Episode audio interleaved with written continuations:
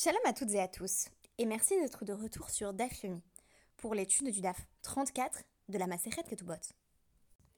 Imaginez ce scénario. Vous vous réveillez au beau milieu de la nuit, et quand vous vous rendez dans la cuisine, vous vous rendez compte qu'il y a quelqu'un chez vous. Voilà de quoi susciter la terreur de bien d'entre nous. Une forme sombre qui est en train, apparemment, de nous dérober nos affaires dans le salon.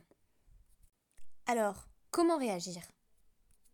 Et si, en suivant ses instincts de survie, on en venait à attraper un couteau dans la cuisine et à blesser mortellement le voleur Serait-on dans une situation de légitime défense? Du point de vue de la loi française, assurément pas. Mais qu'en dit le Talmud? J'ai choisi d'intituler ce podcast Lupin en référence à une série française que j'ai beaucoup appréciée, où le célèbre gentleman cambrioleur est incarné par Voilà qui donne envie d'aller ranger son couteau de cuisine. Mais bien loin des vols de bijoux précieux, nous nous tournons vers la Guémara et nous découvrons un simple voleur de bétail. Amar Rabba. Rabba a affirmé Haya gedigan uvlo ve dvacho bamachteret. Chayav, shekvar nitchayev, bigneva kodem sheyavo lide isur machteret. C'est donc un voleur qui a dérobé un chevreau. Et au cours d'un second cambriolage, il décide de faire la chérita, donc d'abattre son premier chevreau. Il est chayav. Chayav de quoi? Eh bien, il est passible de la sanction liée au vol, qui lui impose de payer 4 euh, ou 5 fois le prix de l'animal. Et comme ici, euh, il s'agit euh, d'un chevreau, euh, ce serait donc 4 euh, fois le prix, alors que c'est 5 fois pour un bovin. Ceci s'applique spécifiquement au voleur, au ganav, qui a dérobé un animal cachère et qui a fait la shrita ou l'a revendu. Je rappelle que de manière générale, le ganav est un voleur qui vole subrepticement sans être aperçu, tandis que le gazlan est une sorte de voleur à la tire c'est-à-dire qu'il prend les, affaires des personnes euh, par la violence.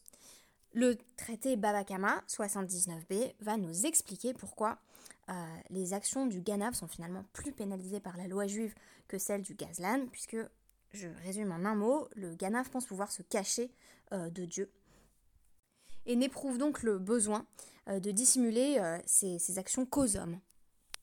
Donc, si on en revient à notre voleur de chevrons, Rabat nous apprend qu'il euh, va devoir payer donc quatre fois euh, le prix euh, du chevreau, quand bien même il lui a fait la shrita pendant un autre cambriolage. Donc pourquoi? Parce que il avait déjà commis ce premier vol avant de se lancer dans le second.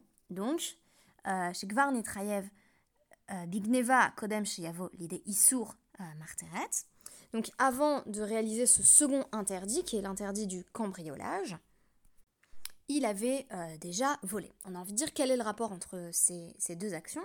C'est Rachi qui va nous l'expliquer en disant pendant le cambriolage lui-même, Atzma, de barkat lahu.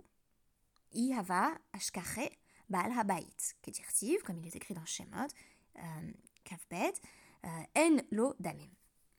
Alors, au moment où euh, le voleur est en train de voler, il est euh, barkatla, littéralement euh, soumis à la peine de mort.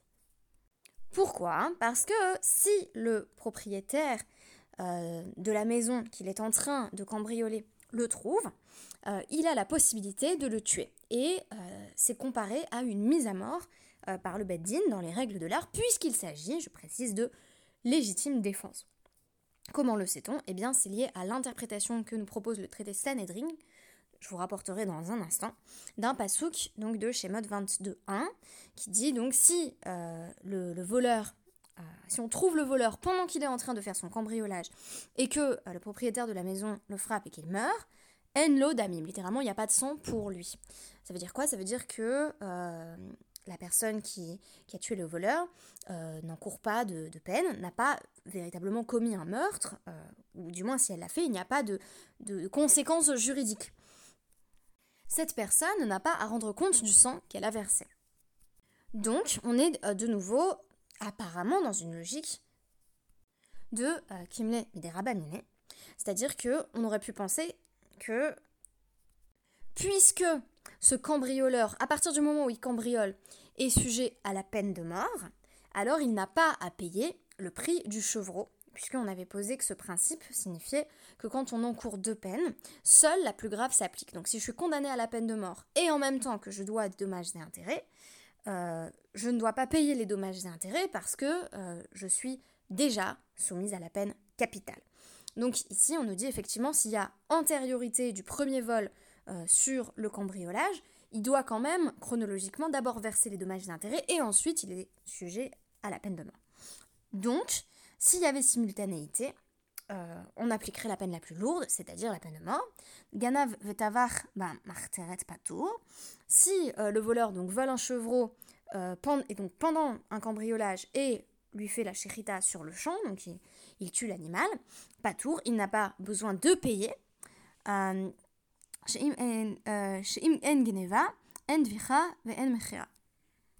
Puisque euh, bah, si il ne paie pas les dommages et intérêts pour euh, son vol, parce qu'il est au moment où il fait cela soumis à la peine de mort, il ne paie pas non plus les dommages et intérêts euh, liés à l'abattage de la bête, ni à sa vente, s'il était question de, vendre, le, de vendre le chevreau. Rabat nous avait précédemment enseigné exactement la même règle, mais euh, pour un vol de chevreau. Euh, et dans ce scénario, le voleur aurait fait la shérita pendant Shabbat.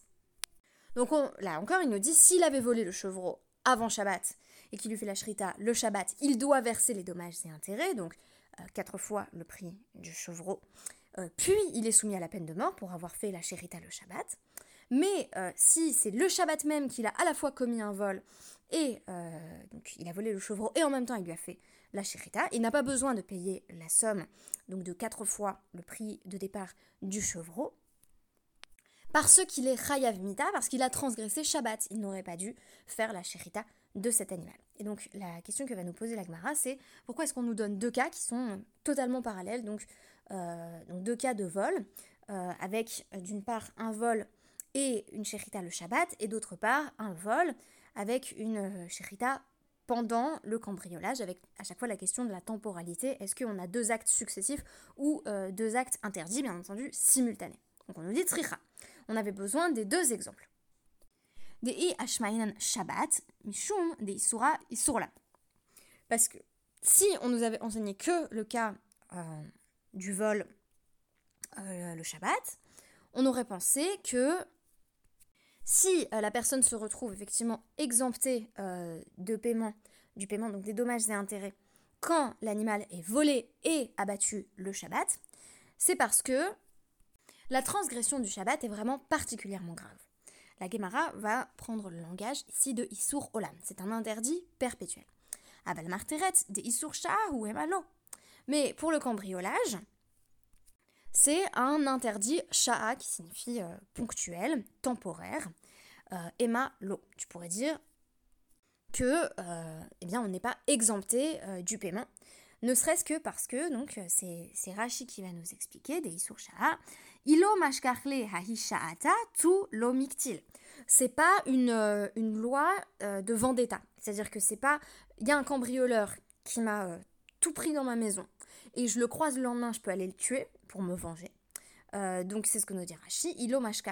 Hahishata. Si je ne trouve pas le cambrioleur chez moi au, moment précis où il est en train de me cambrioler, tout l'omictile. Par la suite, je ne peux pas le tuer.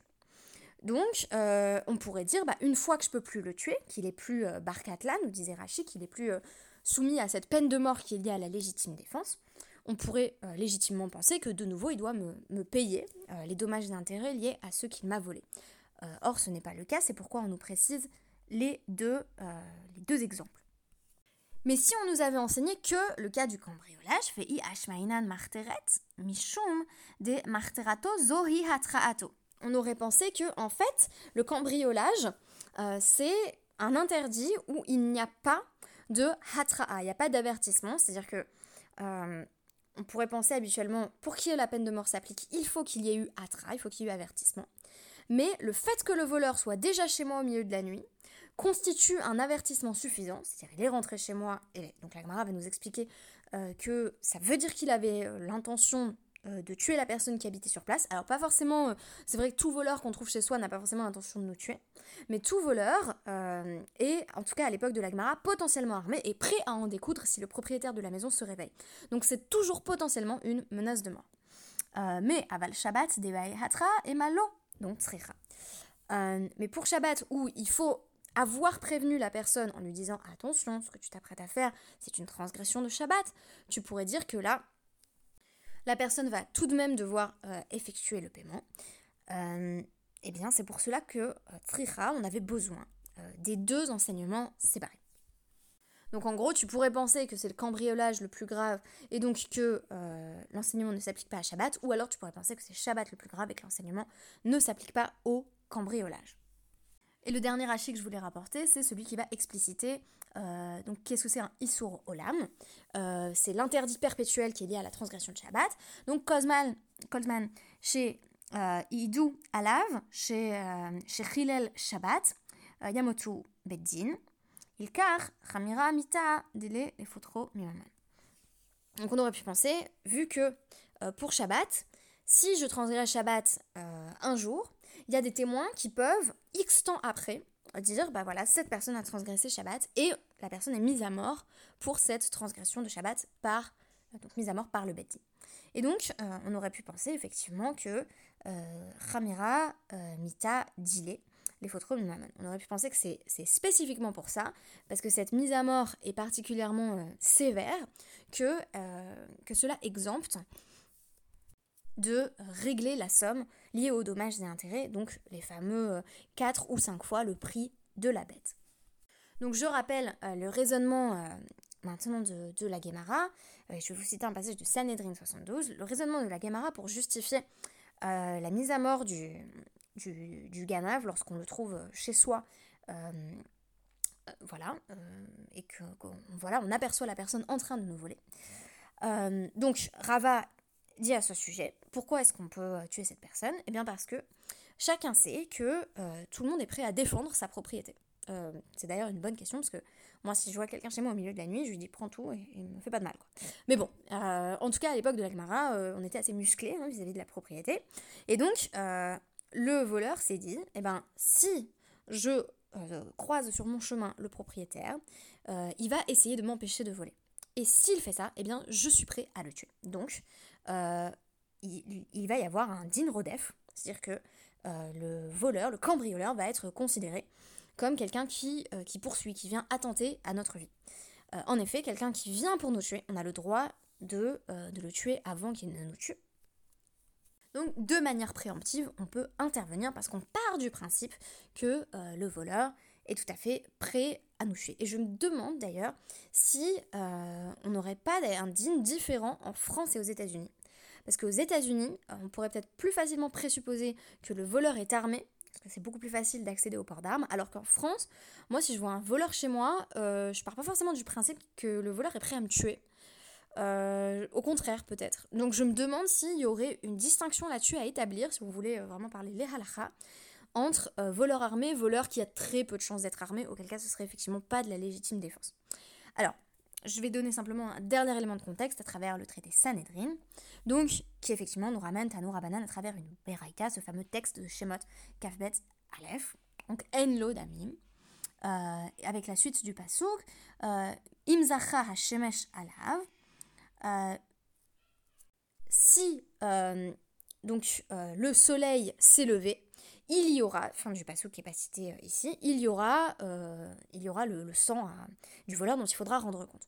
Donc euh, la lecture littérale de ce passouk, c'est en gros, s'il y a un voleur qui vient chez toi la nuit, eh bien tu es, tu es autorisé à le tuer en situation de légitime défense, mais si c'est le jour, eh bien, bah, il n'y a pas de raison de tuer le voleur. L'Agmara va pas du tout l'interpréter de façon littérale en disant est-ce que le soleil ne s'est levé que pour le cambrioleur. Ça ne marche pas. Mais, alors qu'est-ce que ça veut dire le soleil s'est levé? Ça veut dire, et im lacha hadavar shalom imecha hareguhu. Ve'im lav al tehargeu. Si c'est clair pour toi, comme de l'eau de roche, et ici la Gemara dit clair comme le soleil, pour reprendre donc la terminologie de, notre pasouk, que il vient donc, il ne vient pas en paix, c'est-à-dire il vient avec l'intention de tuer. Alors tue-le avant qu'il ne te tue. Et si tu n'es pas sûr, alors tu peux le tuer. Et alors on nous dit, c'est marrant parce qu'il y a une autre braïta qui dit euh, quelque chose qui semble en contradiction avec ce premier enseignement, à savoir, euh, si c'est clair euh, que il vient donc Shalom Imera, avec voilà, avec la paix, la paix est avec lui, donc il n'a pas du tout l'intention de te tuer, alter hargo, ne le tue pas, imlav hargo. Et si tu es pas sûr de s'il vient pour te tuer ou pas, ne le tue pas. On nous dit, Kashia, Stama, Astama, apparemment, il y a une difficulté entre euh, les deux Braitot. Lokashia, réponse de la Gemara, pas de difficulté. Kan be'av ben, kan beben la euh, Là où, si l'on n'est pas sûr des intentions du cambrioleur, il est interdit de le tuer, c'est le cas d'un père qui vient voler à son fils. Parce que euh, un père qui vient voler à son fils est en réalité plein de compassion pour son fils et n'a pas la moindre intention de le tuer. C'est très étonnant parce qu'au lieu de vous donner les cas typiques d'un cambrioleur, euh, c'est-à-dire quelqu'un où on a l'impression qu'un cambrioleur, ça va être quelqu'un qui vient de l'extérieur, qui ne connaît pas. Et là, on nous dit non, non, c'est des pères qui volent des fils, des fils qui volent des pères. Sauf que le père qui vient voler son fils, euh, il vient vraiment juste pour voler, il n'a pas du tout envie de tuer son fils. Mais euh, Ben Alahave, a priori, un fils qui vient chez son père pour lui voler ses biens, c'est qu'il est prêt à le tuer. C'est un exemple très choquant. qui présuppose que les, fils auraient moins de tendresse et moins de compassion pour leur père. Et donc le père, on s'attendrait à ce qu'effectivement, il, il, tue son fils en premier en situation de légitime défense. On imagine que dans des cas comme ça, euh, effectivement, ni le fils ni le père euh, ne seraient prêts euh, à, attenter à, la chair de, sa chair. Mais la Guémara avait anticipé ce potentiel de violence, du moins chez le fils. Et le dernier exemple que je voulais donner à ce sujet, c'est Rav qui dit Kol de ate alai be marterta, katlinale, les Merav Hanina Barchela, donc il dit euh, n'importe qui que je vais trouver chez moi qui, me cambriole, je vais le tuer.